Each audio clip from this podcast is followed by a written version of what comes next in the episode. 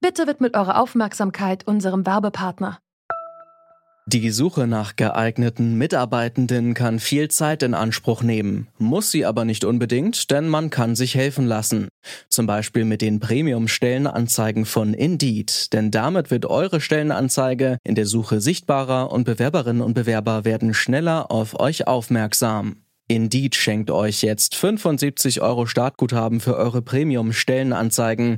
Klickt dazu auf den Link in den Show Notes. Es gelten die AGB. Deswegen gehe ich Stand heute davon aus, dass wir im Juni die Priorisierung werden aufgeben können. Impfung für alle bereits im Juni. Obwohl schon heute Morgen ein paar Infos dazu durchgedrungen sind, hat die Ankündigung von Bundesgesundheitsminister Jens Spahn heute im Bundesrat einige überrascht. Und auch uns in der Redaktion, denn wir wollten eigentlich fragen, wie denn gerade der Stand ist mit den Impfungen. Offenbar läuft alles nach Plan und mit der Aufhebung der Impfreihenfolge ab Juni wird dann noch etwas mehr Geschwindigkeit beim Impfen aufgenommen. Wir wollen trotzdem heute schauen oder gerade deshalb, wie läuft es denn in den Impfzentren und Arztpraxen und wie kommen sie mit dem Impfen hinterher? Es ist Donnerstag, der 22. April. Mein Name ist Tina Küchenmeister. Hi.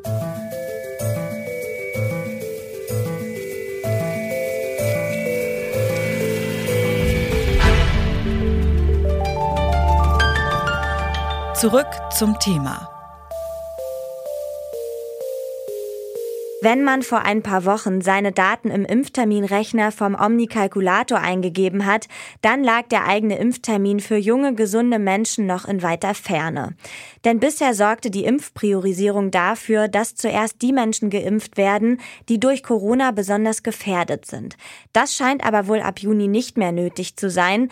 Kai Kranich ist Pressesprecher des Deutschen Roten Kreuz in Sachsen und das Deutsche Rote Kreuz ist in dem Bundesland für die Logistik und Organisation Organisation der Impfzentren zuständig und ich habe ihn gefragt, wie gut die Impfzentren des DRK im Plan liegen. Also wir sind mal angetreten am Anfang des Jahres mit, äh, mit dem Ziel, dass wir 13.000 Impfungen in den Impfzentren äh, vornehmen wollen haben jetzt ähm, quasi über Ostern, also nicht über Ostern, also nach Ostern, ähm, tatsächlich auch mal die Marke von über 18.000 Impfungen gerissen und sind jetzt so ungefähr immer zwischen 15.000 und 17.000. Auf diesem Niveau wird sich ungefähr einpendeln jetzt. Pro Tag ist das dann? Pro Tag, Entschuldigung, ja, pro Tag äh, alle Impfzentren zusammen pro Tag. Das ist ja eine ganz schöne Menge irgendwie, ne? Ja, wir sind jetzt also quasi bei dem Punkt, wo unsere Impfzentren auch wirklich ausgelastet sind. Wir fahren also überwiegend zwischen 95 und 100 Prozent Auslastung der Impfzentren aktuell. Welche Probleme und Herausforderungen gibt es denn ansonsten, die man jetzt vielleicht von außen gar nicht so gut erahnen kann?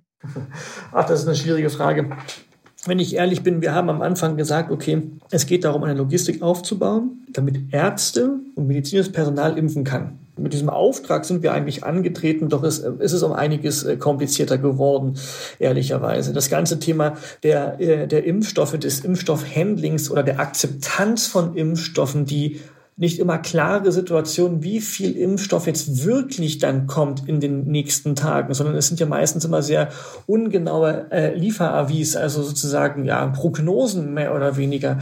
Die Vielseitigkeit der Anforderungen, jede Woche eine vielleicht auch andere Prioritätsgruppe oder eine andere Personengruppe, die noch dazugeschaltet oder wieder wegkommt äh, oder Sonderbedingungen wie AstraZeneca, äh, die sozusagen auch immer programmiert werden müssen.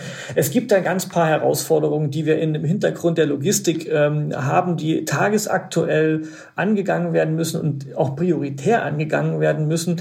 Deswegen manchmal, um ehrlich zu sein, solche Sachen, die wir uns mal ursprünglich vorgenommen haben, äh, manchmal einfach hinten runterfallen, weil wir, äh, weil wir viel dringendere Sachen haben. Also ich sage mal so, jetzt nach drei Monaten haben wir uns ganz schön weiterentwickelt mit einem Produkt, gerade was das Portal betrifft, was ja quasi innerhalb von drei Wochen programmiert wurde und, und hochgezogen wurde.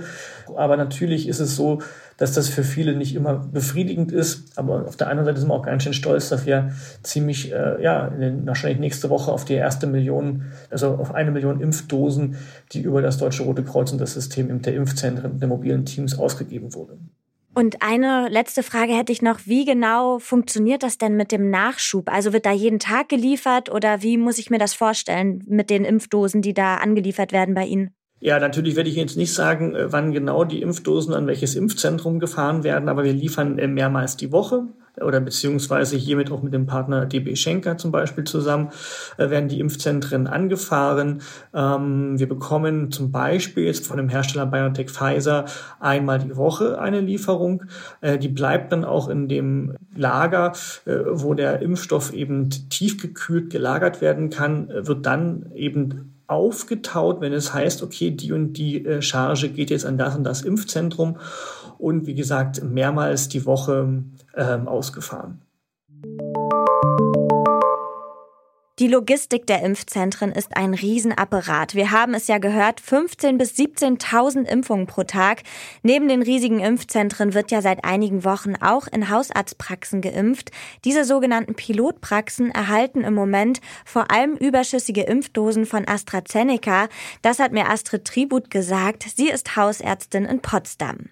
Also bei uns in der Praxis läuft es richtig gut. Wir haben ähm, sehr viele Dosen durch Pilotpraxis äh, von AstraZeneca, dass wir sehr gut verimpfen können, die Patienten überzeugt werden müssen. Aber man hat auch Patienten, die das sagen, das ist mir völlig egal was. Ich weiß, dass das ein guter Impfstoff ist.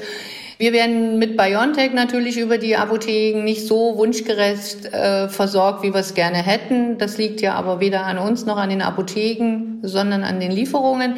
Aber da sehen wir sehr rosiger, hoffentlicher Zukunft entgegen, denn ab nächste Woche steigen die Impfdosen. Und wenn ich mir unsere Praxis angucke, unsere Patienten, die wir so geimpft haben, da liegen wir sehr, sehr gut. Also da sind wir auch von der Priorisierung von den älteren Patienten schon deutlich auf jüngere Jahrgänge gegangen, so dass auch wir, wie die in anderen einigen Bundesländern, auch AstraZeneca ohne Priorisierung den über 60-Jährigen, denke ich, demnächst auch anbieten können. So ist es ja auch in Brandenburg ein bisschen geplant.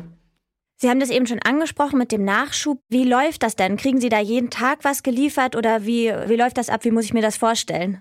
Na, den BioNTech-Impfstoff bekommen wir immer montags geliefert nach Bestellung, weil der ja bis Freitag verimpft werden muss. Der kommt in den Kühlschrank, da kann der aufbewahrt werden, fünf Tage, und in den fünf Tagen muss er verimpft werden. Das heißt also, wir haben ein Schema, wir haben ein System, wir haben Impftage, wie wir BioNTech verimpfen. Wir haben zusätzliche Impftage, wenn ein bisschen mehr kommt, als wir äh, geplant haben. Wie gesagt, wir erfahren im Prinzip definitiv Montag, wie die Lieferung aussieht. Über die Apotheke erfahren wir die Woche vorher schon, was aversiert ist und wenn nichts dazwischen kommt, wir auch kriegen. Aber Sie wissen, das ist das, was man im Kühlschrank hat, ist dann wirklich richtig da. Und bei Astra, das bekommen wir auch jeden Montag, so viel Impfdosen, wie wir bestellt haben, geliefert. Das bekommen wir aus dem Landesvorrat. Sprich, das, was die Impfzentren nicht mehr abnehmen und nicht mehr verimpfen, das geht ja jetzt in die Pilotpraxen. Überzählige Impfdosen aus den Impfzentren gehen also an Hausärzte.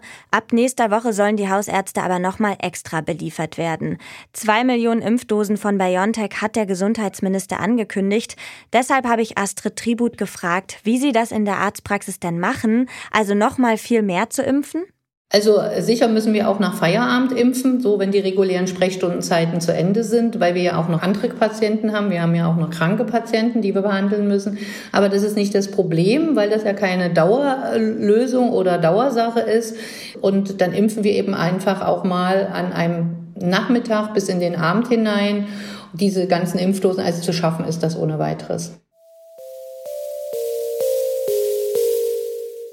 Bisher sind sich übrigens die Bundesländer uneinig, ob AstraZeneca in Hausarztpraxen jetzt schon an alle verimpft werden sollte oder eben nicht. Menschen unter 60 sollen den Impfstoff in Brandenburg, dort wo Astrid Tribut ihre Praxis hat, erstmal nicht bekommen. Wenn im Juni die Impfpriorisierung aufgehoben wird, dürfte diese Debatte aber keine Rolle mehr spielen. Und eine weitere Entwicklung steht an, die das Impfen noch einmal beschleunigen könnte. Ab Juni sollen auch Betriebsärzte impfen können. Unternehmen bereiten sich also schon darauf vor und wenn es soweit ist, wird die Zahl der Geimpften wohl noch mal schneller steigen. Das war's von uns für heute. An dieser Folge mitgearbeitet haben Ole Zender und Andreas Popella. Chefin vom Dienst war Gina Enslin und mein Name ist Tina Küchenmeister. Tschüss und macht's gut. Zurück zum Thema vom Podcast Radio Detektor FM.